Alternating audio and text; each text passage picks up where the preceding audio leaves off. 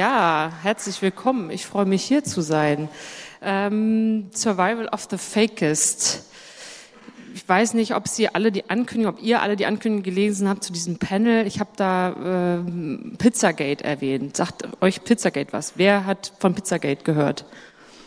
Gehen viele Arme hoch, aber nicht alle. Pizzagate, das war im letzten Jahr ein Vorfall, wo ein Mann mit einem Sturmgewehr in eine Pizzeria fuhr, um dort Rache zu üben. Warum? Er hatte auf Reddit gelesen oder in anderen Internetforen, dass äh, dieser Pizzeria äh, ein Sexring für Kinder, mit Kindern, nicht für Kinder, mit Kindern, betrieben wird. Und er wollte dem ein Ende bereiten. Das wirklich Absurde war, dass hinter diesem Ring aber Hillary Clinton stehen sollte. Das Ganze war natürlich fake, es war eine Fake News. Und ähm, Pizzagate hat gezeigt, welche Macht diese Fake News doch ähm, entwickeln können, weswegen wir uns heute eben darüber unterhalten wollen. Dazu habe ich ein Panel eingeladen, das dazu hoffentlich viele kluge Dinge sagen kann. Wir haben eine Stunde Zeit, uns dem Thema zu widmen. Ich werde am Ende der Veranstaltung so 15 Minuten vor Ende das Panel auch öffnen für Fragen. Das heißt, wenn ihr Fragen habt, hebt sie euch auf. Es wird Mikro geben, was ins Publikum geht und dann könnt ihr sie stellen. Damit zum Panel. Eine Frau, die genau weiß, welche Informationsschlachten auf Facebook äh, und anderen sozialen Medien geschlagen werden, hole ich jetzt aufs Panel. Sie studierte Publizistik, Politikwissenschaft und Journalistik in Deutschland und in den USA. 2014 war sie im Gründungsteam des Social Media Teams der Welt und seit Anfang 2016 leitet sie die Geschicke der Welt im Bereich Social Media komplett. Sie sagt, die Zukunft des Journalismus ist nicht, dass man über die Gegenwart des Journalismus jammert. Ich freue mich auf Nidal Salah Eldin, Head of Social Media der Welt und N24.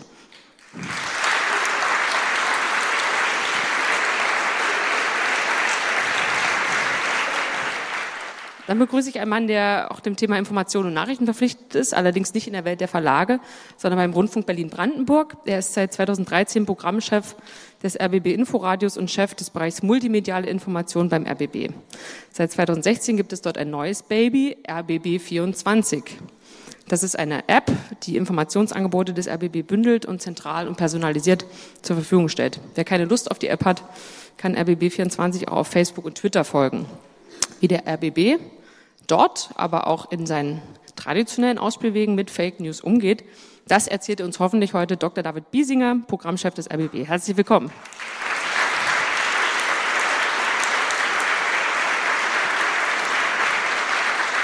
Und noch ein Mann, der auch im ARD-Universum sozusagen den Kampf gegen die Fake News aufgenommen hat, ist heute bei uns. Er ist ein ausgewiesener Veteran, kann man schon was sagen, im Aufspüren und Entkräften von Bullshit im Netz. Bis 2016 betrieb er publikative.org. Das ist ein Watchblog der rechtsextremen, also ein, ein Blog, der die rechtsextreme Szene in Deutschland beobachtet. Ist nicht nur Nachrichtenredakteur bei tagesschau.de, sondern hat auch Bücher geschrieben, unter anderem über die rechte Hetze im Netz als unterschätzte Gefahr. Seit ungefähr einem Monat leitet er Faktenfinder. Das ist eine eigene Anti-Fake-News-Einheit bei der Tagesschau. Herzlich willkommen, Patrick Gensing.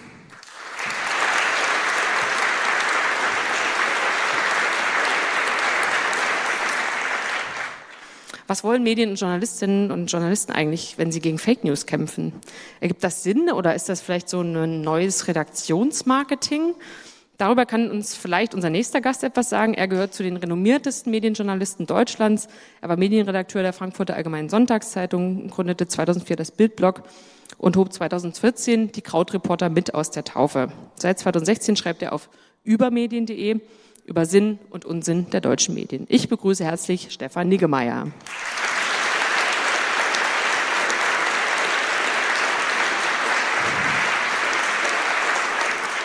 Und last but not least ein Mann, der am eigenen Leib zu spüren bekommen hat, welche Macht Lügen im Netz entfalten können. Er ist Journalist, Blogger und arbeitet unter anderem für die ARD. 2016 hatte er Reporter Glück im Unglück. Er war zufällig am Schauplatz großer Nachrichtenereignisse, über die er als Reporter live berichten konnte. Welche Folgen das für ihn hatte, darüber erzählt uns er heute hoffentlich etwas. Herzlich willkommen, Richard Gutjahr.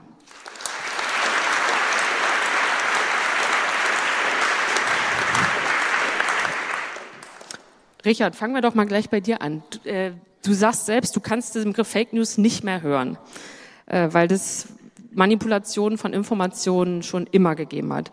Nun hast du aber letztes Jahr am eigenen Leib erfahren, was passiert, wenn Fakten im Netz verdreht werden. In dem Fall Fakten über deine eigene Arbeit. Magst du mal kurz umreißen, was damals passiert ist? Ungern. Sonst mache ich's. I'm sorry. Äh, ja, ja, keine Ahnung. Das äh, sind laufende Verfahren und äh, über die will ich ehrlich gesagt in der Öffentlichkeit sogar nicht reden, weil die gehören in den Gerichtssaal und nicht auf die Bühne, ganz einfach. Und ich finde, wenn man über Fake News zu sehr redet, dann verhilft man ja auch den Fake News irgendwie dazu, dass sie überhaupt erst in die Köpfe gehen. Ich weiß nicht, wie viele Le Leute waren gestern jemand bei der Elisabeth äh, Wehling äh, mit dem Framing.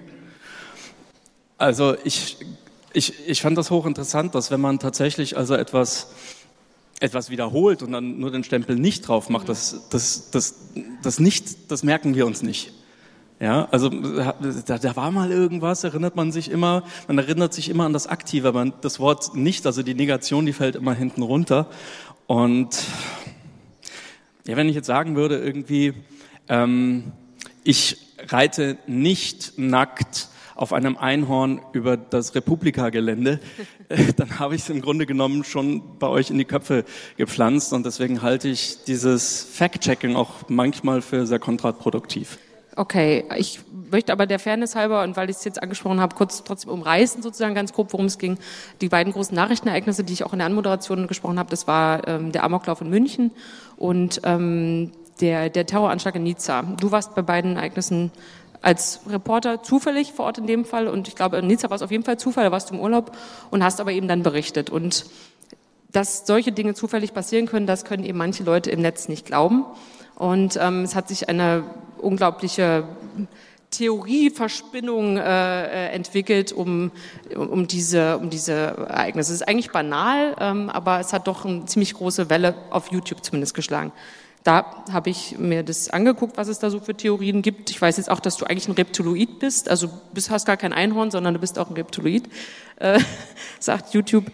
Aber du sagst in einem Interview auch, dass ähm, das Problem der Fake News, also dem bewussten Verdrehen und Hinzufügen von, von Lügen ähm, der Realität, dass den, dass den Journalisten nicht und Journalistinnen nicht alleine in den Griff bekommen, sondern die Plattformen sind eben auch gefragt ohne dich jetzt zu sehr zwingen zu wollen, wie du gerade schon sagst, in das laufende Verfahren da reinzugehen, aber hat, hast du mit der Plattform YouTube zum Beispiel Kontakt gehabt über dieses Thema Verbreitung von Falschinformationen zu deiner Person? Ja, natürlich hatte ich das und äh, nicht, zu, nicht zu knapp. Ähm, als die Zahl der, der, der YouTube-Videos über mich und meine Familie irgendwie an die 200er-Grenze stieß, ähm, habe ich tatsächlich angefangen, da, da, war, da, da waren wir schon lange nach, ähm, nach dem Streisand-Effekt, ne? also Post-Streisand. Ne? Ich habe am Anfang sechs Wochen bin ich in, in, in Deckung gegangen, habe nichts getwittert und nichts bei Facebook gepostet. Viele Leute haben schon gesagt, irgendwie mir ist irgendwas passiert. Aber ich habe gemerkt, das nutzt nichts. Und ähm, dann habe ich eben versucht, tatsächlich mit YouTube und mit Facebook zu reden. Und ähm, naja, die machen Geld damit. Ne? Also äh, Freedom of Speech und so weiter, die verstecken sich natürlich hinter irgendwelchen, irgendwelchen Gesetzen, die es so gar nicht gibt oder nur zum Teil. Ähm, nee, das war unglücklich. Also die haben nichts ge nicht geholfen und deswegen bin ich nach wie vor der Meinung, wir brauchen auch kein Facebook-Gesetz oder sowas, sondern wir müssen einfach nur die Gesetze, die es schon gibt, anwenden. Punkt. Und in diesem, in diesem Stadium bin ich gerade.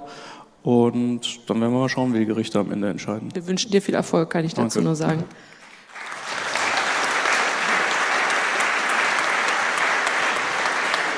Nida Richards Fall ist ja jetzt auf eine Art speziell, weil er persönlich angegriffen wurde in seiner Arbeit als äh, Journalist. Da wird gerade das Mikrofon gereicht. Das ist sehr nett, danke.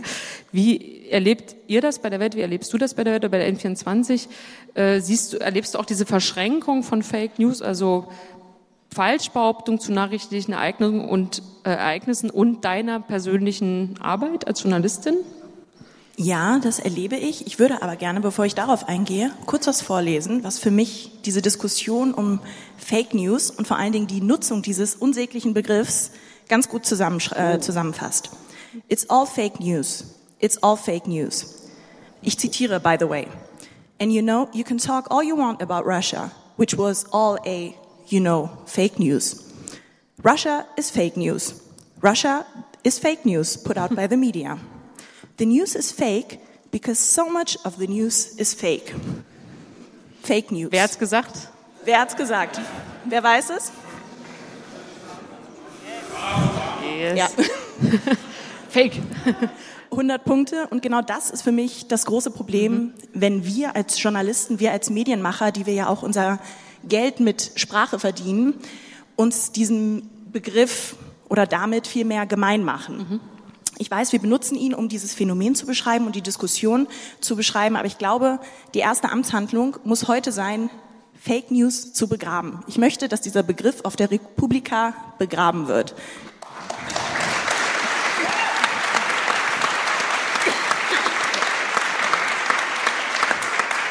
Gehen wir doch vielleicht mal einen Schritt zurück. Den Begriff gibt es ja, weil es irgendetwas Neues in der Welt der Lügen geben muss. Was für mich ist das Neue, dass Lügen nicht mehr so für sich existieren, sondern eben massenfach geteilt werden in sozialen Netzen. Aber ich öffne gerne die Runde. Wie, wie seht ihr das, ähm, David? Ich fürchte, es wird jetzt ein bisschen langweilig.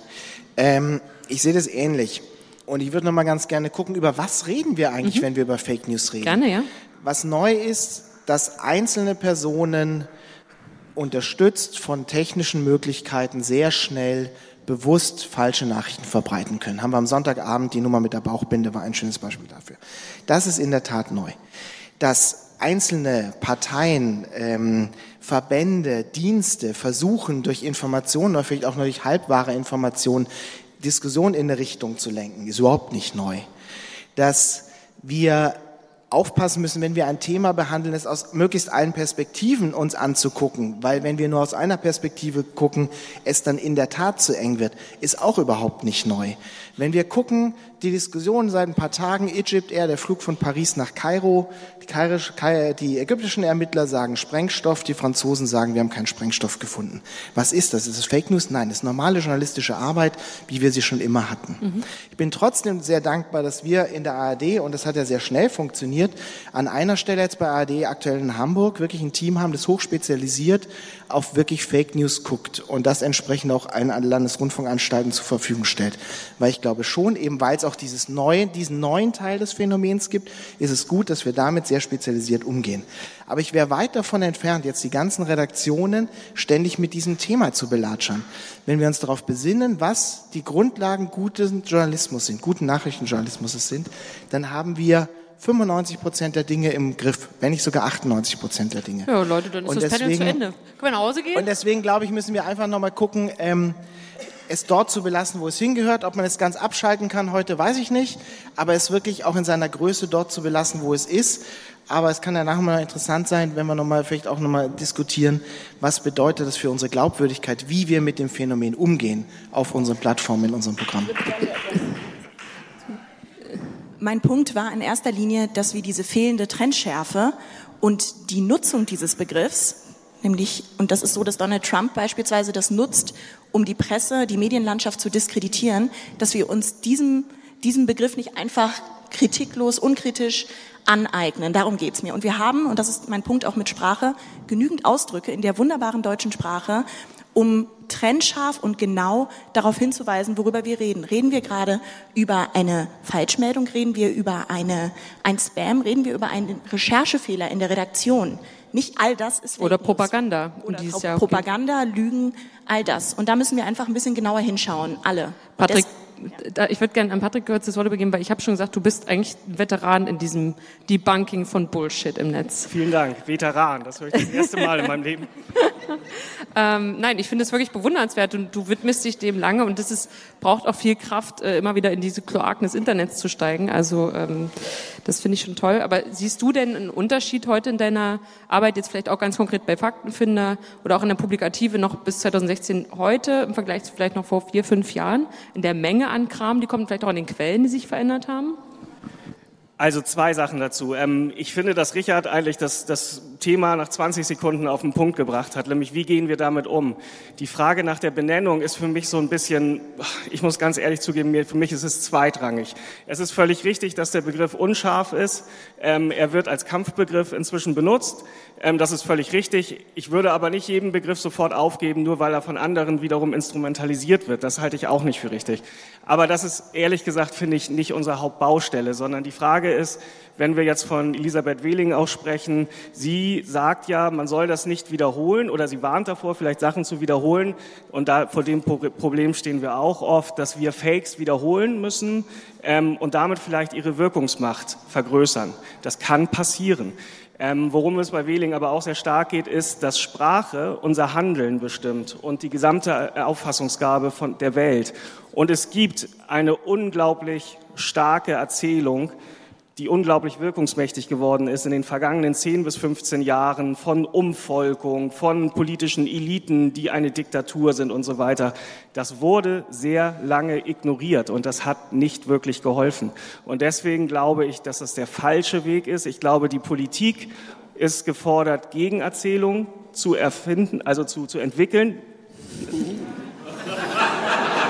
Nein, auch äh, wir reden von Visionen, bei denen man nicht zum Arzt gehen muss, sondern tatsächlich, dass man Utopien auch wieder entwickelt. Gerade die linke Seite hat in den vergangenen Jahren da extrem versagt.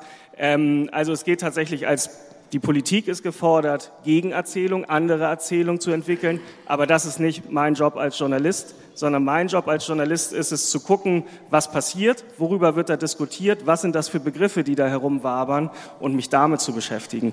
Und deswegen glaube ich, ist es zu einfach zu sagen, wir sollten das lieber nicht, wir sollten an der Mülltonne nicht schnüffeln, weil ich damit vielleicht den Müll dann noch hervorfördere. Richard, du schüttelst entschieden den Kopf. Bin schon zu lange in diesem Internet, um, um, um ich, ich glaube, wir hyperventilieren gerade. Ich glaube, gerade die Medien waren es, die mit all ihren Prognosen einfach so dermaßen daneben lagen bei Brexit und bei Trump, dass wir jetzt ganz schnell irgendeine Arbeitsgruppe gründen müssen, um, um unser eigenes Versagen zu erklären. Und ich glaube, so funktioniert das nicht. Ich glaube, wir doktern an den Symptomen, aber das eigentliche Problem sind nicht Fake News, sondern das sind, da, da ist irgendetwas, da ist irgendetwas verrutscht, da ist irgendwie, im, im, in, in der Beziehung zwischen uns und dem Publikum ist irgendwie etwas entgleist. Und, und ich glaube, wir haben ein gestörtes Verhältnis zu unserem Publikum und daran müssten wir arbeiten. Aber nicht irgendwie, ob jetzt äh, der Papst äh, Trump unterstützt oder nicht. Das wird nur dann geglaubt, wenn die Leute uns äh, nicht glauben. Und das ist, das ist, glaube ich, das eigentliche Problem. Und weil wir uns an diese dicken Bretter nicht ranwagen, versuchen wir an der Oberfläche irg äh, Fläche irgendwelche, irgendwelche Pflaster drauf zu kleben. Und ich glaube, das wird uns langfristig nicht helfen.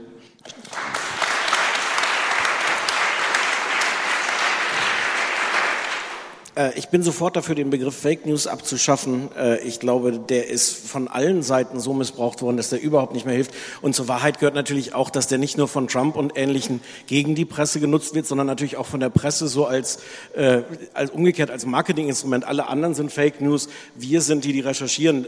Also man muss ihn natürlich dann wirklich ganz abschaffen, den Begriff. Da bin ich sehr dafür. Ähm, was du sagst, Richard, ist richtig mit dem Verhältnis zum Publikum, aber das hängt natürlich mit dem anderen zusammen. Ich glaube, dass Medien sich zu lange, äh, zu lange gesagt haben, wir haben das recherchiert, wir wissen, dass das stimmt, was wir sagen. Äh, da draußen gibt es irgendwelche dubiosen Leute, die andere Geschichten erzählen. Wir glauben zu wissen, dass die nicht stimmen oder dass das Publikum damit auch nicht verwirrt werden sollte. Und deswegen ignorieren wir das. Und ich glaube, dass das nicht mehr, äh, dass das nicht mehr funktioniert. Und ich bin von daher sehr für den, den Ansatz, äh, zu sagen, man guckt sich das an, man guckt sich an, was für Lügen verbreitet werden, Propaganda verbreitet werden oder erstmal auch ergebnisoffen, was für Geschichten verbreitet werden, die nicht in den, ich nenne es jetzt einfach, ich kriege mal wieder Ärger, wenn ich sage Mainstream-Medien, aber, aber so ist es nun mal. Weil auch das als Kampfbegriff natürlich inzwischen. Es ist, ich halte das aber einfach für eine, das halte ich für eine brauchbare Beschreibung okay. äh, von, von den Institutionen, für die wir alle hier irgendwie arbeiten.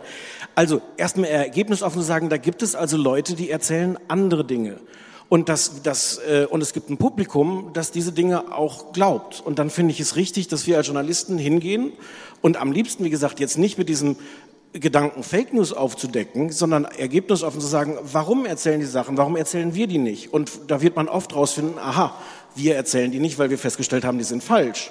Ähm, aber, aber sie sind ja eben oft nicht ganz falsch. Entschuldigung, wenn ich ja. dich unterbrechen Sie sind so fast also so an der Wahrheit so 20 Grad vorbei und die 20 Grad werden nochmal mit Lügen angereichert. Also siehe eben Aber Verschwörungstheorien, warum, wenn Reporter an bestimmten Orten auftauchen. Das ist ja das Neue. Es sind ja nicht wirklich so eins zu eins Lügen, sondern es wird der Wahrheit etwas hinzugefügt. Und aber so sind, so sind doch klassische Medien, so sind doch Mainstream-Medien auch. Also das, ein Beispiel, wo ich finde, wo man das gut dran erzählen kann, ist diese, dieses große Thema, sind Ausländer krimineller als Deutsche? Äh, es gab im letzten Jahr, ging es groß äh, via DPA, es stand in ungefähr allen Zeitungen, ähm, der, Satz auch als Überschrift gerne, Ausländer sind nicht krimineller als Deutsche. Der Satz ist in dieser Form falsch, weil so einfach ist es nicht. Äh, dann gibt es ganz viele Leute, die sich mit einer unglaublichen Akribie auf Zahlen stürzen und ununterbrochen jeden Tag auf Twitter und sonst wo beweisen, dass Ausländer viel krimineller sind als Deutsche. Mhm. Ähm, inzwischen ist die Diskussion äh, glücklicherweise so weit gekommen, dass jetzt die, die ich sage jetzt nochmal Mainstream-Medien nicht mehr sagen, äh, Ausländer sind nicht krimineller, sondern man kann es eigentlich gar nicht sagen. Es ist kompliziert. Mhm. Ähm, das das Problem sehe ich da drin, dass wir am Ende, äh, also die große Gefahr dabei sehe ich darin, dass wir natürlich am Ende alle über diese Frage diskutieren, dass wir so tun, als wäre die entscheidende Frage bei dem, was gut oder falsch läuft in diesem Land, die ist, ob Ausländer krimineller als Deutsche sind. Das ist, glaube ich, nicht eine Frage, die irgendwie hilfreich ist. Also das Problem ist, man begibt sich auf dieses Terrain. Ich glaube, es führt aber trotzdem keinen Weg daran vorbei, diesen Argumenten und Scheinargumenten etwas entgegenzusetzen, eine eigene Recherche entgegenzusetzen und in diesen Dialog zu gehen. Mhm. Aber da kommen wir noch einen spannenden Punkt, nämlich das Thema hinter der ganzen Fake News Debatte, egal ob wir jetzt, wie wir sprachlich behandeln wollen, ist doch das Thema Glaubwürdigkeit. Das ist das, was dahinter steht. Und da gibt's ja letztlich in dieser ganzen Diskussion auch Chancen für uns.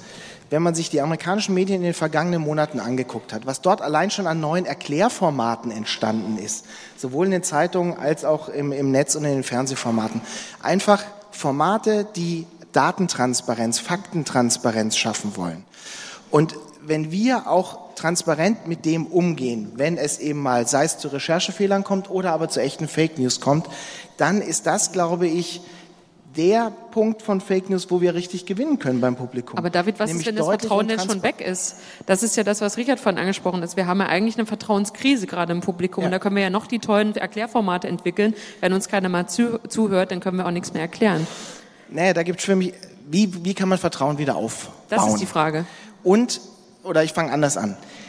Die Frage ist ja mal, wie hoch werten wir überhaupt diese Lügenpressendiskussion und diese Vertrauensfrage? Wenn wir in Studien gucken, die wir die letzten Jahre hatten über das Thema Glaubwürdigkeit, ist es längst noch nicht so schlimm, wie uns manchmal die öffentliche Diskussion suggeriert. Ah, Aber es ist höchste Zeit, dass wir uns um dieses Thema kümmern und Vertrauen auch wieder zurückgewinnen. Und das können wir nur, für, nur mit Transparenz. Und ich glaube, gerade wenn Fake News oder unklare Rechercheergebnisse in der Welt sind, wenn wir diejenigen sind, wo man sicher sein kann, dort bekomme ich es nochmal erklärt oder auf Faktenfinder bekomme ich nochmal den Blick von zwei Seiten, dann sind das kleine Schritte in Richtung Wiedervertrauensaufbau, indem wir mit all diesen möglichst transparent und klar umgehen.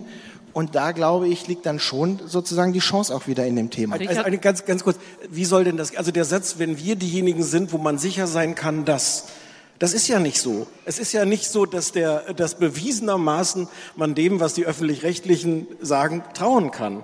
Also so, das ist für mich viel zu sehr so von, von innen betrachtet, gar nicht die, die Frage, wie schaffen wir es, dass Leute gut informiert sind, sondern wie schaffen wir es irgendwie, dass die Leute denken, bei uns kriegen sie das, was stimmt. Ich glaube, wir, wir nochmal, ich, ich, ich sehe das wirklich so, wir doktern irgendwo an den Symptomen rum und das eigentliche Problem sitzt sehr viel tiefer in der Gesellschaft verortet. Wenn ich mir einen Battle mit irgendeinem Hater oder irgendeinem, einen, weiß ich nicht was, Reichsbürger oder so im, im Netz liefere oder irgendwelchen Ange dann weiß ich, den werde ich eh nie äh, äh um, um erziehen können oder irgendwie auf eine, auf, eine andere, auf eine andere Linie bringen können. Aber ich streite mich mit dem natürlich, warum? Für all die anderen, die uns öffentlich zuschauen und zulesen, äh, dabei zugucken und, und, und das Popcorn schon aus der Mikrowelle holen und sagen, ah, das wird ein lustiger Battle jetzt. Und, so. und, und, und was ich erlebe ist, selbst wenn ich dem wirklich nachweisen kann, dass es wirklich faktisch falsch ist, dann kommt eine kurze Pause und dann kommt als nächstes, ja, hätte aber wahr sein können. So. Wie willst du mit so Gefühlte Wahrheit. Wir reden Ja, aneinander vorbei. Natürlich. Wir reden aneinander vorbei. Wenn meine Frau mir sagt, irgendwie, äh, Schatz, bring mal endlich den Müll runter, dann geht's in, äh, äh, meistens nicht um den Müll, sondern darum, dass ich ihr zu wenig Aufmerksamkeit äh, äh, gebe. Und, und, und, und, und, und das sind, und das sind, wir reden, wir reden, die, die einen reden an den Fakten ne, und sagen, dass die Fakten ist das, ist das Entscheidende, aber die wollen ganz woanders abgeholt werden und zwar nämlich bei dem, wie sie sich fühlen. Genau, bei der glaube, Emotion. Und ich glaube, wir, ähm, ja, sorry, aber ich glaube, das darf man nicht komplett ver, ver, ver, vergessen. Ich will niemandem nach einem Mund reden und so weiter. Ich will nur einfach, äh, ich, ich habe für mich eine Lösung finden müssen, wie ich mit diesen Menschen umgehe. Aber ich glaube, das ist ein wichtiger Punkt, der auch der Unterschied ist zu dieser alten Falschmeldungsdiskussion. Alles, was wir machen, ist öffentlich und wird beobachtet und auch kann auch dokumentiert werden und geteilt werden. Und auch, ich glaube, auch deswegen haben wir diesen Fake News Begriff vielleicht entwickelt, weil es eine, da, auch das eine andere Qualität einfügt und auch die Emotion spielt eine große Rolle. Da würde ich gerne äh, das, die Frage an dich auch eh richten, nämlich äh, was, wie geht ihr damit um, wenn Leute bewusst falsche Zahlen zum Beispiel posten, eure Facebook-Kommentare. Ich weiß, ihr habt fast 900.000 Facebook-Fans inzwischen. Das ist eine relativ große große Axt, die ihr da sozusagen habt. Ähm, und das ist ja sichtbar. Also die Lüge steht dann da, ist sichtbar. Wir haben auch gelernt, die Wiederholung der Lüge festigt die Lüge. Das hat übrigens schon letztes Jahr Ingrid Brodnik hier erzählt auf der Bühne. Löscht ihr das? Wenn ja, wie geht ihr mit dem Backlash um? Denn ich kann mir vorstellen, dass dann sofort der Zensurvorwurf kommt. Also wie handelt ihr das? Also, wir haben in der Moderation bei der Welt unterschiedliche Eskalationsstufen. Es wird nicht sofort gelöscht und es wird auch nicht sofort gesperrt. Es ist so, dass wenn jemand beispielsweise einen fragwürdigen Blogbeitrag verlinkt, in dem dann die Rede davon ist, dass ähm, eine Horde von Flüchtlingen einen Supermarkt ausgeräumt hat und dass äh, deutsche Bürger, ähm, unbescholtene deutsche Bürger jetzt keine Lebensmittel mehr kaufen können, dann versuchen wir Gegenrede dagegen zu halten und das nicht unkommentiert so stehen zu lassen. Es geht nämlich nicht nur darum, dass diese eine Person das glaubt und das dann entsprechend verlinkt, sondern, und das ist ein ganz wichtiges Prinzip, das müssen wir uns hier einmal klar machen, es geht um die stillen Mitleser, die große schweigende Mehrheit, die das sieht und denkt, aha, okay, der hat ja jetzt 100 Likes, dieser Kommentar, da muss ja was dran sein. Und diese Leute wollen wir schützen, für die wollen wir Position beziehen. Und wir beantworten ganz viele Fragen, vieles davon übrigens auch unsichtbar, nicht nur in den Kommentaren, sondern auch via E-Mail, via Nachrichten, die wir bekommen von Leuten, die fragen hier, ähm, meine Cousine hat mir gerade das und das geschickt, stimmt das? Und dann schauen wir uns den Link an, erster Plausibilitätscheck und ähm, schreiben dann auch in die Nachrichten, äh, du, ähm, du solltest das nicht alles glauben, ähm, diese Seite ist nicht seriös und ähm, der Vorwurf, warum wir jetzt nicht darüber äh, berichten würden, den können wir so äh, entsprechend entkräften. Und wir haben tatsächlich schon ganz tolle Momente erlebt. Ich habe mir das sogar ähm, einen Kommentar da mitgebracht, da hat jemand uns erstmal angepöbelt und gesagt, ah, Schundblatt, das stimmt ja gar nicht, was ihr schreibt. Dann haben wir uns die Mühe gemacht, das nachzurecherchieren. Da ging es um Donald Trumps Inauguration und die ähm, vermaledeiten Crowd Sizes, über die wir tagelang gesprochen haben. Und konnten dann ähm, ihm, haben einen kleinen, ähm, kleine Nachricht geschrieben mit entsprechenden Links. Und dann antwortet der Original, ich kann es auch nachher gerne twittern, damit ihr das auch seht, antwortet der, oh, ich war wohl im Unrecht, tut mir leid. Also es gibt auch diese Momente und auch darüber müssen wir einfach mal reden. Nicht alle sind doof und können sofort irregeleitet werden von irgendwelchen Blogbeiträgen. Aber dass sowas im Internet Ja. passiert, habe ich noch nie erlebt. Das Ich twitter es nachher, dann könnt ihr es sehen. Also wirklich toll. Aber äh, dann noch, wir haben ja gerade herausgearbeitet, dass die Emotionalität ein großer Ja, genau. Punkt tatsächlich Das ist ist. Ihr habt das geschafft, Vertrauen wieder aufzubauen, aber wie geht ihr damit um, wenn die Emotionen so hochschwappen und ihr vielleicht, keine Ahnung, 3000 Kommentare habt mit 15.000 Likes? Ich kann mir nicht vorstellen, dass ihr so manu manufakturmäßig quasi jeden Wutbürger einzeln abholt auf Facebook. Also wir haben jetzt kein ähm, Kom Kommentar Antwortarchiv, wo wir dann per Copy-Paste dann so generische Nachrichten ähm, oder Kommentare dann schreiben. Wir versuchen Unterschiedliches zu machen. Zum einen weiterführende Informationen, weil wir merken, und das ist, glaube ich, auch etwas, was hier ähm, für alle ganz interessant ist, es geht eigentlich gar nicht darum, einzelne äh, Falschmeldungen oder einzelne fragwürdige Meldungen ähm, zu beleuchten und dann zu sagen, das stimmt oder das stimmt nicht. Wir haben jetzt hier einen Faktencheck gemacht. Es geht um was ganz anderes, denn diese, äh, der vermeintliche Fakt fällt ja in einen Kontext. Wir müssen uns das klar machen. Solche Informationen oder Pseudoinformationen landen nicht in einem Vakuum, in einem kontextfreien Raum. Die werden eher benutzt als Schmiermittel, um bestehende Argumentationen, bestehende Muster, bestehende Vorurteile auch zu, ähm, zu bekräftigen sozusagen. Also es ist eigentlich ein Mittel zum Zweck. Und deswegen weiß ich nicht, ob wir mit so Faktenchecks die Leute erreichen, die ja schon die Ursprungsmeldung gar nicht, äh, gar nicht geglaubt mhm. haben. Deswegen. Patrick, ja. wie seht ihr das? Ihr geht ja einen ganz, einen ganz anderen Weg beim Faktenfinder. Also, ihr seid ja der Faktencheck, zu dem schön die Leute kommen sollen, die euch eh schon vertrauen. Äh, ist das der richtige Weg, an die Destination, Tagesschau, an die Destination Faktenfinder zu glauben und sie aufzubauen? Oder hätte es nicht doch eher auf Viralität, blödes Wort, Sie können Kreuzchen Bullshit-Bingo machen, setzen sollen und ähm, sozusagen eher daran, an, zum Beispiel an die Facebook-Verteilung oder an die Twitter- oder Instagram-Verteilung, was auch immer glauben sollen. Also, weil ihr setzt ja voraus, dass die Leute euch schon vertrauen. Genau das, was wir besprochen haben, was so erodiert. Also der entscheidende Begriff ist ja der Glaube. Also es ist ja wirklich fast ein, eine religiöse Frage, über die wir sprechen. Es ist eine Frage des Glaubens. Wollen die Leute uns glauben oder wollen sie uns nicht glauben? Man kann das Ganze dann Framing nennen oder Filterblase oder wie auch immer. Es gibt eine Zahl von Menschen, die uns definitiv nicht glauben wird. Ähm, da können wir machen, was wir wollen. Das ist auch keine reine, kein reines Problem der Medien ähm, auch, das sind, das sind Menschen, die anderen Institutionen auch nicht glauben. Die glauben nicht der Polizei, die glauben nicht der Politik, Wissenschaft. der Wissenschaft, genau. Ähm, das ist ein Teil von Menschen, die sich wirklich entkoppelt haben von, von Diskussionen und ähm, es gibt eine, eine Fragmentierung der Gesellschaft und diese Menschen haben sich sozusagen wirklich abgekoppelt vom, von einem Diskurs ähm, und deswegen ist es auch nicht mehr möglich, mit ihnen zu diskutieren. Also man findet einfach, hat keinen Common Ground mehr. Er sagt, wenn, wenn ich Argumente anbringe und alles, was ich sage, ist sowieso gelogen, weil ich sowieso ein Systemknecht bin, der, Systemknecht der Lügenpresse bin, dann habe ich einfach schlechte Karten bei der Diskussion. Was ich ein bisschen zurückweisen möchte, ist diese, diese Behauptung, es wird hyperventiliert. Also Natürlich gibt es kaum ein Journalistenpanel, ein Treffen, wo nicht gerade über Fake News gesprochen wird ich fand es jetzt sehr angenehm, mal tatsächlich mit der praktischen Arbeit anzufangen, um zu gucken, was ist denn überhaupt dran. Ähm, und vorbereitet zu sein für die Bundestagswahl. Denn was ist denn los, wenn wir es nicht machen? Und es gibt dann doch eine ganze Reihe von gezielten Kampagnen und da gehört, das gehört ja alles tatsächlich zu diesem Oberbegriff dazu. Ähm, dann würde es natürlich äh, heißen, die öffentlich-rechtlichen haben wieder gepennt. Ähm, das heißt, wir wollen da tatsächlich vorbereitet sein und ich glaube, wir haben auch die Verantwortung zu schauen, wie groß dieses Phänomen ist. Also uns dem zumindest anzunähern. Wir sagen nicht, dass wir über die Wahrheit verfügen. Ähm, damit wäre ich dann auch sehr vorsichtig und was ein Ansatz sein kann, ein konstruktiver Ansatz, um eben nicht die Fake News noch größer zu machen, als sie sowieso ist, oder die, die Propagandalüge oder wie man es immer nennen möchte, ist, dass man sich einen Aspekt rausnimmt, beispielsweise wenn es um ähm, Kriminalität geht und erklärt, wie Statistiken funktionieren. Sowas zum Beispiel kann man machen. Ich glaube aber nicht, dass man damit eben diese Hardcore-Leute überzeugen wird. Ähm, Insgesamt halte ich das Problem aber für massiv. Es ist so, dass es schon immer Propaganda, Falschmeldung gab. Es hat sich sozusagen demokratisiert, kann man sagen. Also früher war das ein Instrument der Mächtigen und durch Social Media ist es auch für jeden jetzt zugänglich. Social Media ist extrem ja, ein, ein, extrem guter Nährboden dafür. Das ist früher war, saß Vater vor der 20 Uhr und hat gesagt, hat das alles kommentiert, dann wird seine Frau ungefähr dann ne, das gleich eingeordnet. Jetzt bekomme ich den Newsstream und muss schnell entscheiden, ne, hopp oder top.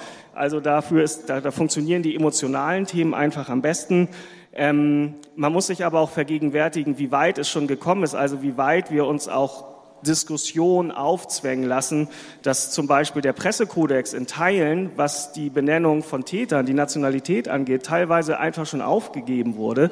Ähm, da muss man dann einfach sehen, dass die Diskussion in Deutschland schon sehr weit fortgeschritten ist und ähm, da sollte man dann eben sehr aufpassen und vor allen Dingen auch Kontra geben.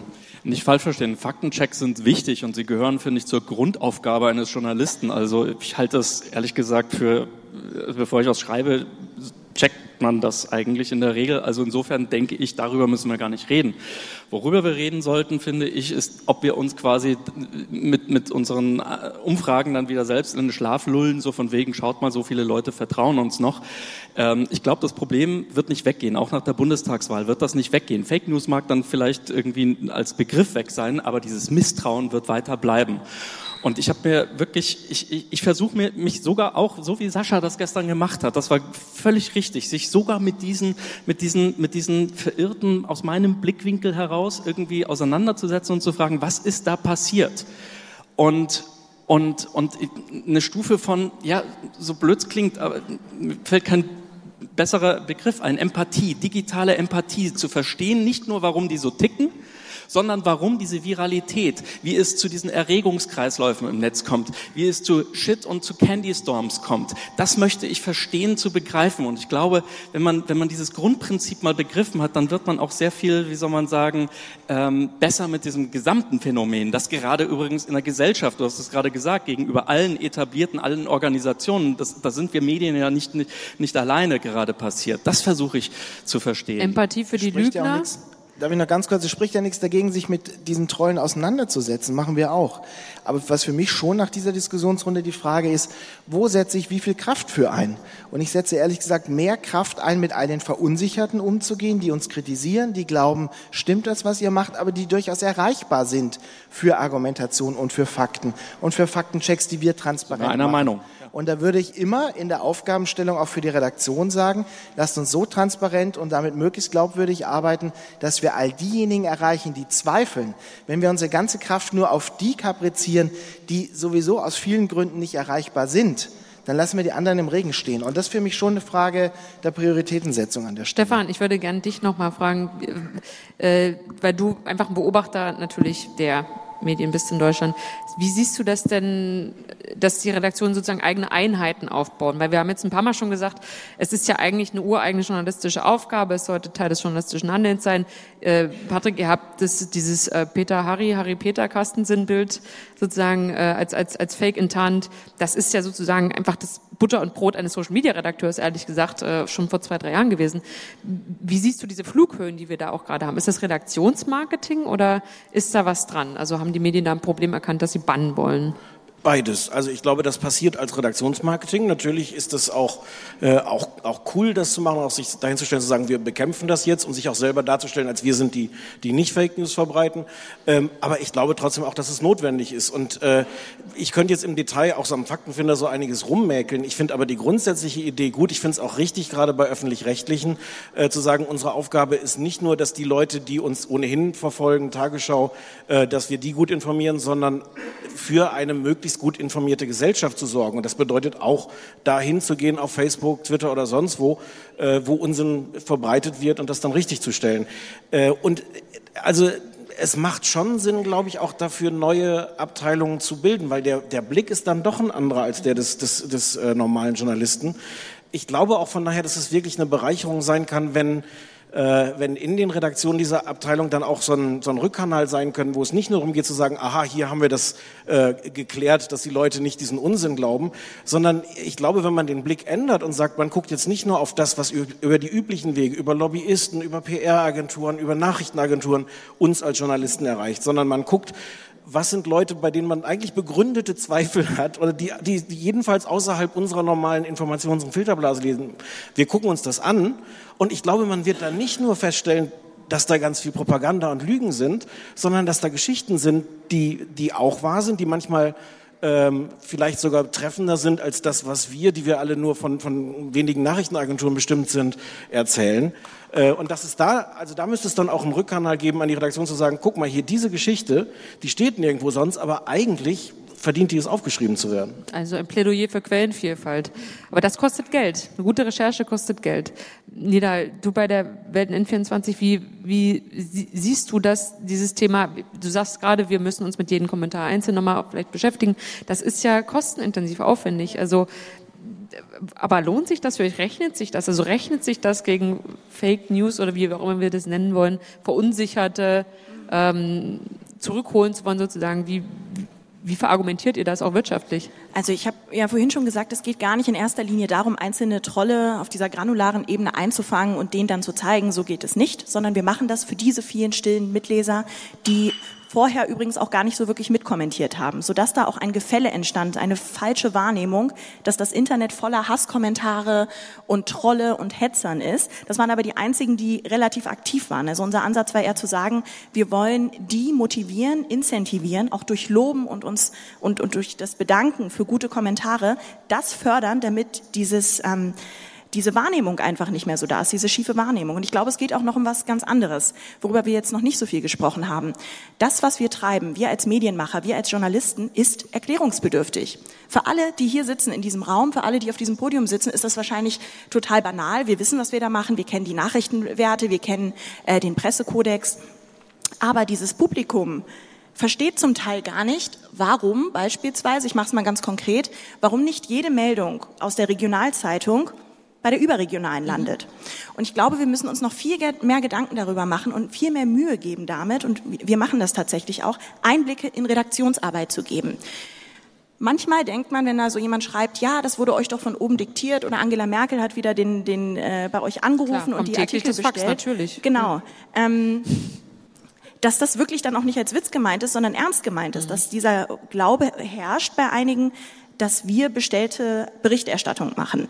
Und das kann man eigentlich nur auflösen, indem man darauf reagiert. Wir haben das am Anfang noch deutlich humorvoller, deutlich augenzwinkernder gemacht, ähm, verstärken, also haben das, äh, haben das in den vergangenen Monaten und äh, Jahren auch verstärkt, dann wirklich nochmal zu erklären und auch per Nachricht zu beantworten. Wenn es heißt, ihr versucht das zu vertuschen, diese Geschichte, die ich jetzt hier gerade bei der keine Ahnung, beim Götting, im Göttinger Tageblatt gelesen habe. Warum kommt die nicht bei euch? Mhm. Das hat Gründe, dass die nicht bei uns kommt. Und das eben zu erklären, das, daran muss man ansetzen. Also ein Plädoyer für Transparenz. Ja. Ich möchte Bevor ich die Runde öffne für Fragen aus dem Publikum, möchte ich euch allen noch eine Frage stellen, die hat was mit Geschwindigkeit zu tun. Wir haben gerade schon gesagt, also die, die Wiederholung der Lüge festigt die Lüge, aber Fakt ist ja auch, dass wir durch das soziale Netz eine neue Geschwindigkeit haben in der Verbreitung von Lügen. Wie können wir damit umgehen, wenn wir sagen, wir wollen es eben handwerklich ordentlich verifizieren und ähm, veröffentlichen, dass es, dass es fake ist oder, oder wahr ist. Ähm, wie gehen wir mit diesem Geschwindigkeitsdilemma um? Patrick, äh, David und Patrick vielleicht? Ja, das ist leider ein bisschen offenes Thema. Ähm, wir haben zwei Erfahrungen gemacht im letzten Jahr. Wenn wir zum Beispiel irgendeinen Zwischenfall haben, ähm, wie zum Beispiel den einen U-Bahn-Schubser am Theodor-Heuss-Platz letztes Jahr, äh, nicht am Theodor-Heuss-Platz, am Ernst-Reuter-Platz, dann werden wir innerhalb kürzester Zeit dafür angegangen, dass wir die Nationalität des Täters des vermutmaßlich nicht nennen, weil auf irgendeiner Seite ist es schon da. Und das dann auszuhalten, auch in der Redaktion auszuhalten und zu sagen, nur weil es überall steht, lassen wir uns jetzt die halbe Stunde, Stunde Zeit und gehen dann damit um, nachdem wir drüber geredet haben und machen es in den Kommentaren auch transparent, dass wir noch drüber reden. Wir haben uns dann auch irgendwann für die Nennung entschieden. Da ist es schwierig, da heißt es was auszuhalten, als als Redaktion mit geradem Rücken dazustehen. Und auf der anderen Seite wissen wir auch aus wieder einer ARD-internen Studie, die wir letztes Jahr zum Inforadio gemacht haben, dass die Qualität von unseren Nutzerinnen und Nutzern vor der Geschwindigkeit steht. Das war vor ein paar Jahren auch anders. Aber wir haben jetzt das klare Feedback aus Studien zu sagen, oh, wenn es zwei oder drei Minuten länger dauert oder auch mal eine Stunde und wir können uns dann darauf verlassen, dann ist es besser, als ihr seid die allerersten. Und Bundesverfassungsgericht BND-Urteil hat ja gezeigt, dass Geschwindigkeit alleine eine Riesenfalle sein kann. NPD, ja, das war hübsch. Ähm, ja, volle Zustimmung, Geschwindigkeit darf halt nicht die, die erste Währung sein, ähm, ist natürlich wichtig. Ähm, gerade als Tagesschau ist es sehr, sehr schlecht, wenn wir da ähm, falsche Sachen verbreiten. Bei der NPD lagen wir zum Glück richtig mit der Eilmeldung. Ähm, ich glaube, man muss bei der Medienkritik auch etwas unterscheiden zwischen aktueller Berichterstattung, Breaking News Fälle und dann hintergründige Geschichten zum Beispiel. Das wird oft in einen Topf geworfen. Dann heißt es, oh Gott, das war ja alles so oberflächlich, was ihr da berichtet habt in der Tagesschau. Ja, das ist auch eine halbe Stunde alt. Ähm, das ist dann vielleicht auch nicht so das Gefäß, wo sofort eine hintergründige ähm, Einordnung kommt da sind wir dann wieder an dem Punkt, man muss auch erklären, es gibt unterschiedliche journalistische Formate.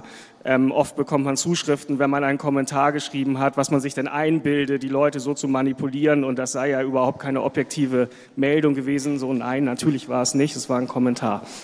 Ähm, was, also was Darstellungsform müssen wir erklären. die Darstellungsform. Allerdings können wir auch nicht alles erklären und ich finde, man darf auch nicht seine gesamten Ressourcen dafür ausgeben, um eine Minderheit, eine sehr lautstarke Minderheit, die einen bepöbelt, die Kampagnen fährt, ähm, die eine gewalttätige Sprache etabliert. Ich würde mich auch nicht mit denen überbeschäftigen. Das ist dann wieder die andere Seite der, ganz, der Medaille. Insgesamt hat mir das sehr gut gefallen, dieser, dieser, ähm, ja, diese Idee, dass wir eben uns auch neuen Themen öffnen.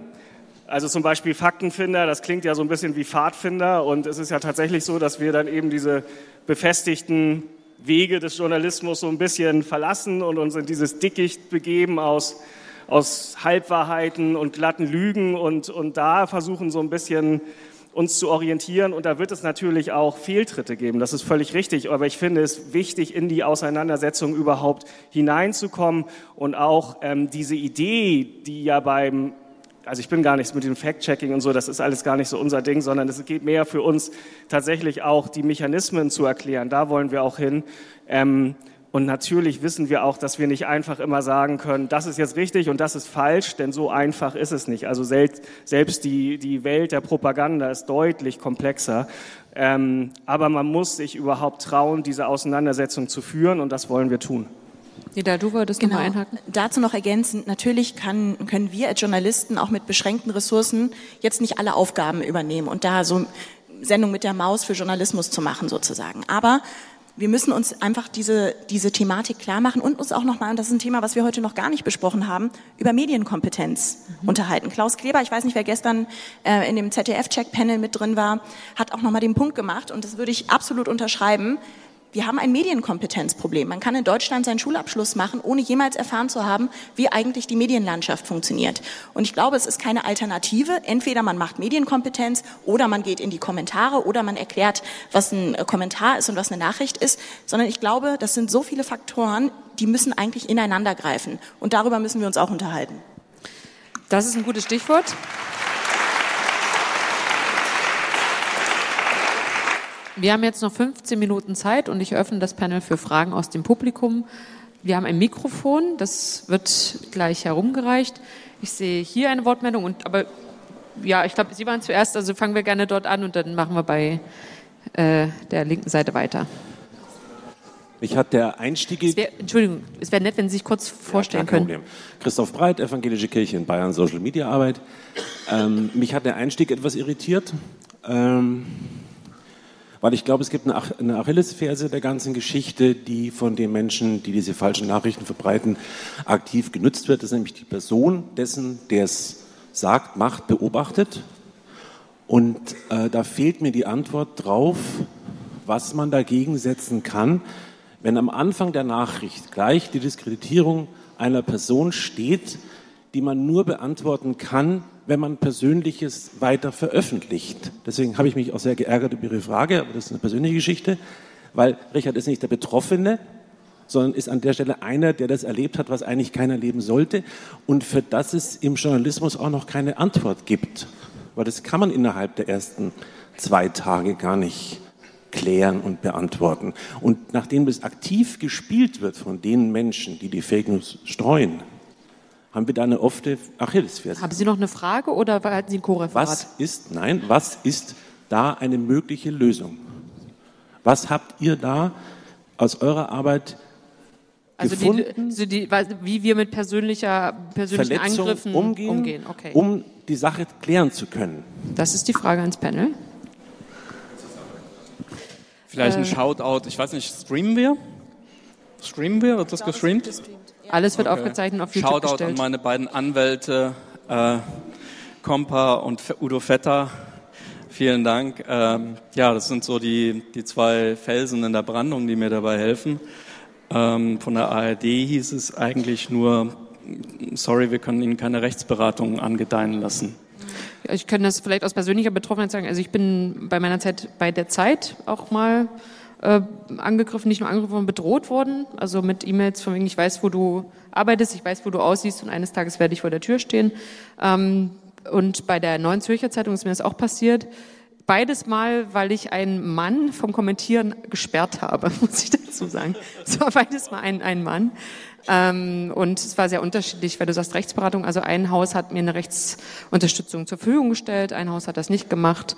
Und ich bin dann durch die Instanzen gegangen. Ich glaube, man braucht einfach ein sehr gutes, auch privates Netzwerk, was einen dann aufhängt. Ähm, ein Stück weit ist es Berufsrisiko. Es ist einfach so, das ist, wir haben ein sehr großes Privileg, wir werden gehört. Ja, ähm, aber das hat eben auch Risiken. Ja, ich möchte nur dir noch gerne. Ja. ja. Ähm, ich kenne dieses Thema auch. Ich stehe ja nun mal auch äh, für eine bestimmte Form von Moderation, die ja auch auf dieses Mittel zugreift, auch Leute tatsächlich auszuschließen aus der Diskussion. Ich bin nicht in Deutschland geboren, ich bin im Sudan geboren. Ich bekomme ganz viele Nachrichten auf Twitter, auf Facebook, Beleidigungen, dass ich mich, ähm, dass ich nicht zu Deutschland gehöre, dass ich hier nichts verloren habe. Das ist die Rede von Affeninvasion. Also das ist so auf diesem Le äh, Level der Beleidigung. Ist noch nichts gewesen, was justiziabel ist, mhm. aber wir geben tatsächlich auch ähm, Kommentare, die in diese Richtung gehen, beispielsweise und Nachrichten ans Justiziariat weiter. Und letztlich hilft bei so Beleidigungen dieser Güte, die ich jetzt gerade eben genannt habe, das auch mal öffentlich zu machen. Mhm weil man dann auch ganz schnell merkt, dass diese Personen nicht in der Mehrheit, äh, in der, äh, nicht die Mehrheit darstellen. Und letztlich, also für diesen Job braucht man einfach ein wahnsinnig dickes Fell, um das auszuhalten und tatsächlich, wie du auch sagst, ein, ein gutes privates Netzwerk. Und ja, das ist so meine Erfahrung. Stefan? Ich würde gerne einen Einsatz noch dazu sagen, das ist nicht die ganze Antwort auf Ihre Frage, aber wenn wir jetzt zu viel von privaten Netzwerken reden, ähm, es braucht dann schon auch einfach die professionelle Unterstützung auch von einem, von einem Arbeitgeber. Und wenn ich jetzt so ein bisschen zwischen den Zeilen lese, was äh, höre, was Richard gerade gesagt hat, äh, kann ich mir vorstellen, dass es daran fehlt an manchen Stellen. Und das ist natürlich die erste Voraussetzung. Äh, klar stehe ich da auch als, als Person, als Journalist erstmal mit meinem Gesicht da, aber es braucht dann, wenn sowas passiert, natürlich sofort die volle äh, Solidarität und die Unterstützung von einem, einem Arbeitgeber und von Kollegen. Also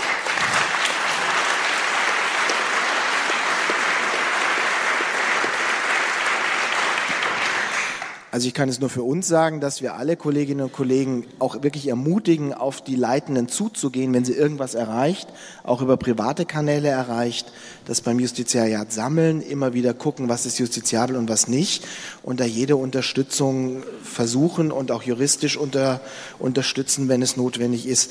Ich halte es ehrlich gesagt für eine Selbstverständlichkeit. Gut. Da haben wir die nächste Frage. Ja. Sollen wir das mal sammeln, ein bisschen so zwei, drei? Können wir gerne machen. Da kommt Frage 1 und da sehe ich noch mehr, aber wir fangen gerne dort an. Äh, Thomas Nüber, äh, Hobby, Medienblogger und Unternehmensberater.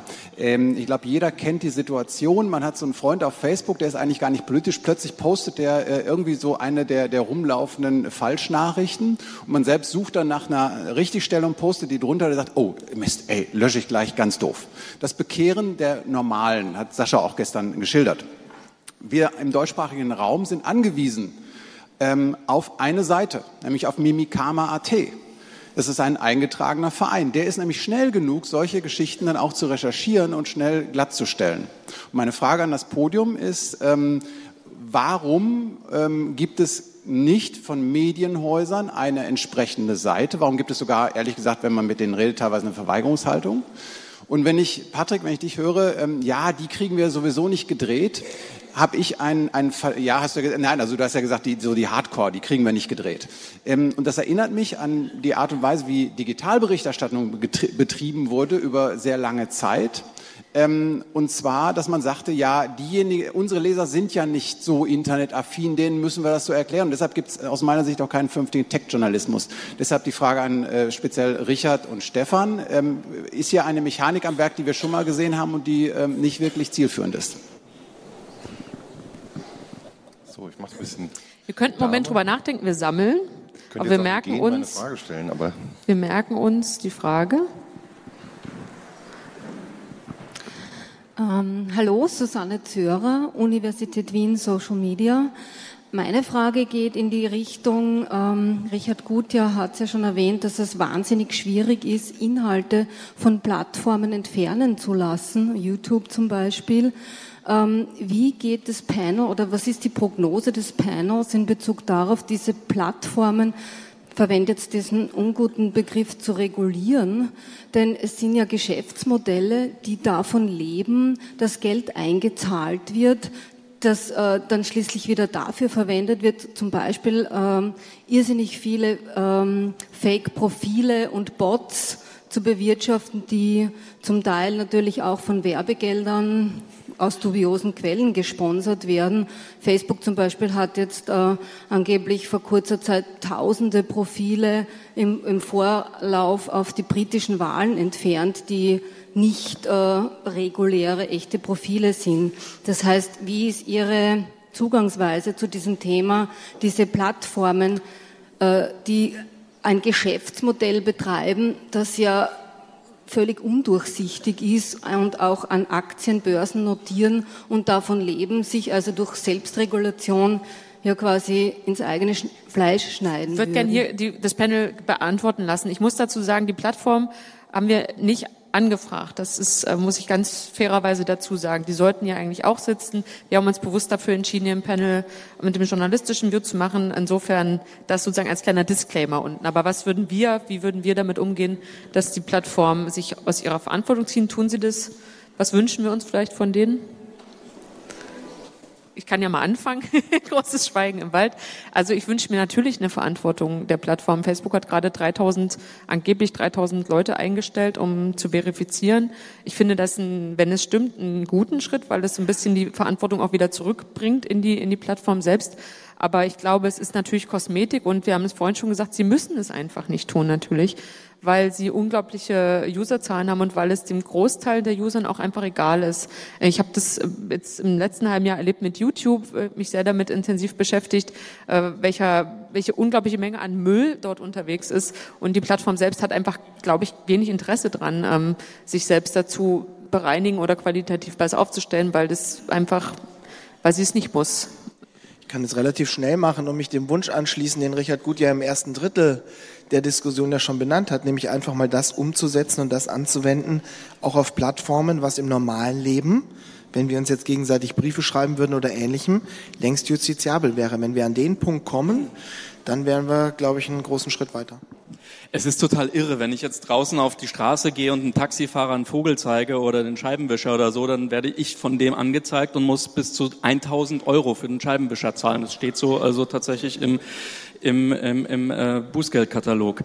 Ähm, wenn aber jemand meine Frau und mich irgendwie ins KZ wünscht und sagt, dass wir irgendwie vergast gehören oder mit Judensternen rumlaufen sollen, dann kommt der tatsächlich davon. Ich kann ein Lied davon äh, singen, weil ich, äh, das geht jetzt schon seit fast elf Monaten, bald haben wir Jahrestag und, und, und ich bin entsetzt also wenn immer die Sprache ist, das Netz sei ein Rechts, darf kein rechtsfreier Raum sein, äh, dann, dann, dann verstehe ich nicht, was unsere Politiker und wovon die reden. Die sollten einfach mal die Gesetze, die es schon seit, seit, seit, der, seit der Druckerpresse oder seit der äh, gibt, einfach mal auch aufs Internet anwenden. Weil die Leute, die kenne ich mit Namen und Adresse, aber da passiert nichts. Und das ist, das finde ich den eigentlichen Skandal. Jeden Strafzettel, den du kriegst oder sowas, musst du, musst du bezahlen. Aber wenn du, wenn du im Netz pöbelst, ähm, dann werden die Sachen einfach fallen gelassen oder werden nicht weiter verfolgt. Bei einem Fall kann ich es zum Beispiel sehr konkret sagen, der hat meine Tochter als Bitch bezeichnet, die auf die Knie gehen soll.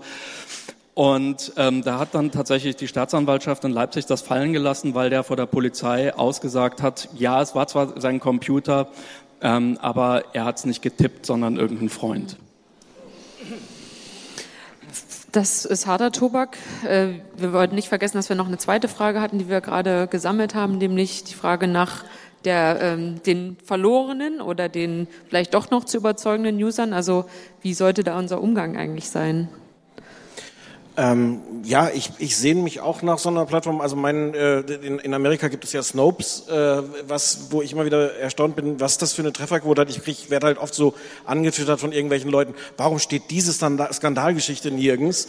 Und wie oft es reicht, bei Snopes.com nachzugucken und dort die Antwort zu finden, warum die Geschichte bei uns nirgends steht, weil sie einfach bewiesenermaßen falsch ist. Äh, ich, äh, gut, die Tagesschau die hat, aktuell hat ja jetzt damit angefangen ähm, auch sowas zu machen. Ich glaube auch, dass es, dass es richtig ist zu sagen, äh, wir, wir versuchen, ähm, du, du, hast gesagt, die, die Normalen zu überzeugen. Das reicht ja auch einfach, ich kann mich ja auch selber, wenn ich in so einer Diskussion bin, ich weiß ja die Sachen auch nicht. Ich sehe mich natürlich auch nach, nach Punkten, wo ich sagen kann, hm, das klingt irgendwie für mich falsch. Ich kann aber ja jetzt nicht jede Geschichte selber recherchieren. Da Anker zu setzen, zu sagen, okay, ich, ich finde da ein paar Quellen, die für mich erstmal glaubwürdig sind, die das belegen, was sie sagen und kann dann darauf verweisen und dann, dann schlägt man mal zumindest ein paar Pflöcke ein. Ich habe aber das Gefühl, ähm, dass da ein, ein bisschen ein Umdenken einsetzt. Ich sehe mit Unbehagen so diese Formulierung, ich weiß gar nicht mehr, ob, ob es Döpfner war äh, oder Julia Jeckel sozusagen, wir können ja nicht die Arbeit für, für Facebook übernehmen, da das alles sauber zu recherchieren. Döpfner. Das, Döpfner. Aber also ja, das ist richtig. Ich wünsche mir auch, dass Facebook da selber in die Verantwortung geht. Aber andererseits, ähm, wenn, wenn unser Ziel ist zu sagen, wir wollen, dass möglichst wenig Leute desinformiert werden, dann ist es natürlich die Aufgabe von Medienunternehmen, das zu tun, was sie können, um ihren Beitrag da zu leisten. Und dann muss man auch dahin gehen. Und dann gibt es diese Leute, die, die glaube ich, tatsächlich verloren sind, weil die von vornherein wissen, sie glauben nichts. Aber es gibt dann, ich glaube, einen erheblichen Teil von Leuten, die einfach skeptisch sind und die auch oft mit gutem Grund skeptisch sind äh, und die man natürlich überzeugen muss. Oder feststellen muss, dass man selber Unrecht hatte. Den Einsatz muss ich noch sagen von vorhin, äh, wie schön das ist, wenn man, wenn man sieht, wenn man mit jemandem kommentiert hat auf Facebook und der sagt, oh, stimmt, da hatte ich Unrecht. Wie gern ich diesen Satz von Journalisten mal hören würde in so einer Diskussion. Da hast du Unrecht. Ganz kurz, wollen wir noch, äh, wollen wir noch zwei Ähm, Fragen? Ja, da- darf eigentlich- ich, darf ich, gar- darf, was dazu sagen, weil ich auch angesprochen wurde. Also ähm, ich möchte das kurz klarstellen. Ich habe vorhin ganz eindeutig auf Leute abgezielt, die ich gesagt habe, die für mich verloren sind. Die Zweifelnden, da bin ich hundertprozentig bei dir und das ist bei jeder Veranstaltung, bei der ich war, das ist immer die erste Frage aus dem Publikum. Ich habe einen Bekannten, der fängt irgendwie an, das und das zu verbreiten. Das ist ein vernünftiger Mensch und plötzlich kommt man nicht mehr richtig an ihn ran. Was mache ich? Ich habe immer das Gefühl, Fragen ist ganz wichtig, immer gar nicht einfach nur widersprechen und sagen, nein, ist alles Quatsch, was du erzählst, vergiss es, sondern erstmal fragen, woher weißt du das eigentlich, so wie kommst du dazu? Also ganz erstmal auch wirklich offen sein. Aber das ist tatsächlich auch etwas, wo wir dann Hilfestellung leisten wollen. Also wir lassen uns von unserer Social Media Abteilung, die Kollegen und Kolleginnen, die liefern uns, die geben uns wertvolle Hinweise. Die sagen, guck mal, immer wieder kommt die Behauptung, in Deutschland gibt es noch die Todesstrafe. So, dann, das kann man ja gegen recherchieren. Das ist ja nicht so aufwendig. Dann können auch unsere Social Media Kollegen und Kolleginnen das eben immer wieder hineingeben in die Diskussion. Wenn wir einen Ti- Artikel dazu haben, dass es eben in der hessischen Landesverfassung tatsächlich noch die Todesstrafe gibt, dass es aber völlig irrelevant ist. So, das heißt, wir nehmen, versuchen wirklich, diese offenen Fragen aufzugreifen. Wir sind längst noch nicht so weit wie Mimikama, das ist völlig richtig. Ähm, aber wir fangen an damit. So, und ich sehe das auch, dass es da ein Vakuum gibt. Und ich sehe übrigens auch gar nicht, dass es überhaupt so viele Anti-Fake-News-Teams gibt in Deutschland. Also wenn hier immer die Rede davon ist, oh Gott, alle schmücken sich damit und so, ja, wo sind die denn alle? Also ich sehe Ja. sie nicht. Ich Aber wollte noch eine, Entschuldigung, ich wollte noch eine letzte Frage eigentlich einsammeln, wenn das möglich ist, Ja. weil wir echt leider weit fortgeschritten sind. Aber ich Ähm, bin schon direkt hier. Also Jens Bestalo. Ähm, äh, das, okay. Genau, weil ich hatte schon angekündigt. Und zwar, äh, ich wollte mal fragen, was Nidal aufgegriffen hat, nämlich äh, die Frage äh, nicht der Ist, die Ist-Analyse, sondern Aufgabenverteilung. Jetzt sind die zwei Damen, die hier medienpolitisch das hören, hören sollten, leider weg. Ähm, was haltet ihr, wie seht ihr die Aufgabenverteilung? Ihr ladet es auf, so auf euch, wir müssen erklären. Ich glaube allerdings, dass jetzt in den letzten 10, 15, 20 Jahre halt die Medienkompetenz halt auch nicht gefördert wurde, vielleicht auch nicht die politische Kompetenz. Es kann nicht alles bei den Journalisten landen, meiner Meinung nach. Community Management muss professionalisiert werden, ausgebaut werden und es müssen auch Aufgaben, ihr müsst auch sagen, wo ihr einfach glaubt, da können wir nicht auch noch das übernehmen, was vorher falsch gemacht wurde. Wie seht ihr die Aufgabenverteilung, um, damit nicht alles bei den Redaktionen und bei Mimika und äh, bei Faktenfinder hängen bleibt? Nidal, das letzte Wort hast du. Ich kann mich eigentlich nur wiederholen. Ich habe äh, vorhin darauf hingewiesen, dass es nicht sein kann, dass wir uns um alles kümmern und alles erklären. Wir versuchen nach Möglichkeit und wir setzen ja auch wirklich viele Ressourcen dafür ein, um genau das zu machen, auch was du jetzt gerade angesprochen hast, in Kommentaren aufzuspüren, was bewegt die Leser eigentlich, wenn es dann plötzlich 25 Fragen dazu gibt, ähm, wieso darf eigentlich Donald Trump, ähm, wieso ist der eigentlich immer noch im Amt, kann man den nicht mal rausschmeißen, darauf eben mit einem Kommentar zu reagieren, das zu erklären, wie das funktioniert mit einer Amtsenthebung und daraus tatsächlich auch Artikel zu machen. Das haben wir auch oft gemacht. Das setzt aber natürlich voraus, dass man sich auch mit den Kommentaren beschäftigt. Das ist ja klar. Aber ganz klar, Medienkompetenz. Der, der Danke. eingegangen ist. Er ist jetzt weg. Er hat die Frage gestellt und ist verschwunden. Nee, Nee, da nee, ist er noch. Jens ist noch da, aber Genau, also ganz wichtig, Medienkompetenz unbedingt. Richard würde gerne noch das letzte Wort sagen. Ich muss leider dann schließen, weil die Republika geht leider weiter. Okay. Ich habe in dem letzten Jahr verdammt viel gelernt. Und ich habe gelernt tatsächlich, dass es eben nicht mit einem Faktencheck alleine äh, getan ist. Ich habe gelernt, dass es nicht mit einem Facebook-Gesetz alleine getan wäre. Ja, das halte ich sowieso für verkehrt. Ähm, wir haben, ich, wir, sind alle Teilnehmer dieses Netzes, ja, mehr oder weniger auf Augenhöhe. Da steht jeden Morgen ein Idiot auf und jeden Tag jemand, der verunsichert ist. Medienmacher, Medienpolitiker, ähm, äh, Heiko Maas und, und, und wie auch immer. Wir sitzen alle mit da drinnen und wir haben alle eine fucking Verantwortung. Und ich glaube auch das Publikum. Und, und fucking Verantwortung mag ich. genau, Wir müssen lieber alle fucking Verantwortung Verantwortung statt Fake News. Danke. Yes. Damit schließe ich das Panel.